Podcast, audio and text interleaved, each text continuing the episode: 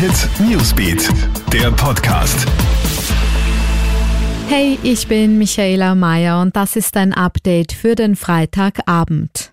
Kulturveranstaltungen sind ab Ende Mai möglich. Vizekanzler Werner Kogler und Gesundheitsminister Rudolf Anschober haben heute die stufenweise Öffnung für den Kunst- und Kulturbereich vorgestellt. Ab 29. Mai sollen Veranstaltungen drinnen und draußen mit bis zu 100 Personen gestartet werden. Ab Juli sogar mit bis zu 250 Personen. Ebenfalls am 1. Juli sollen die Kinos aufsperren. Ab 1. August werden dann Events mit bis zu 500 Personen ermöglicht. Mit speziellen Sicherheitskonzepten der Veranstalter könnten ab August sogar Events mit bis zu 1000 Besuchern genehmigt werden, sagt Anschober.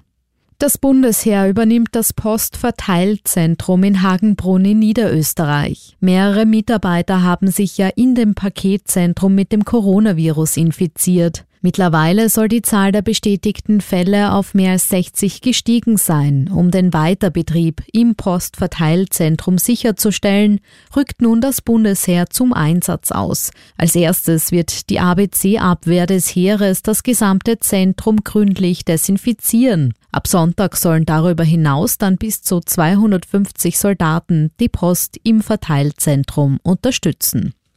Der LASK gibt heute das verbotene Mannschaftstraining zu, nachdem gestern davon Videos aufgetaucht und an die Fußball-Bundesliga weitergeleitet worden sind. Man habe konkret viermal so trainiert, ohne dabei die Abstandsregeln eingehalten zu haben, sagt heute der Vizepräsident des LASK, Jürgen Werner, der sich gleichzeitig bei allen Bundesliga-Clubs und der Öffentlichkeit entschuldigt. Das war ein Blödsinn und ein großer Fehler, sagt Werner. Gesundheitlich könne man dem LASK aber keinen Vorwurf machen. Alle Spieler wurden immer getestet und die Hygienemaßnahmen eingehalten, sagt Werner weiter. Die Fußball-Bundesliga hat unterdessen ja ein Verfahren gegen den Tabellenführer Lask eingeleitet. Die möglichen Sanktionen reichen von Geldstrafen über Punkteabzug bis hin zum Zwangsabstieg und Verbandsausschluss. Alle Updates und News gibt's für dich im Kronehit Newsbeat online auf kronehit.at und in unseren täglichen News Podcasts.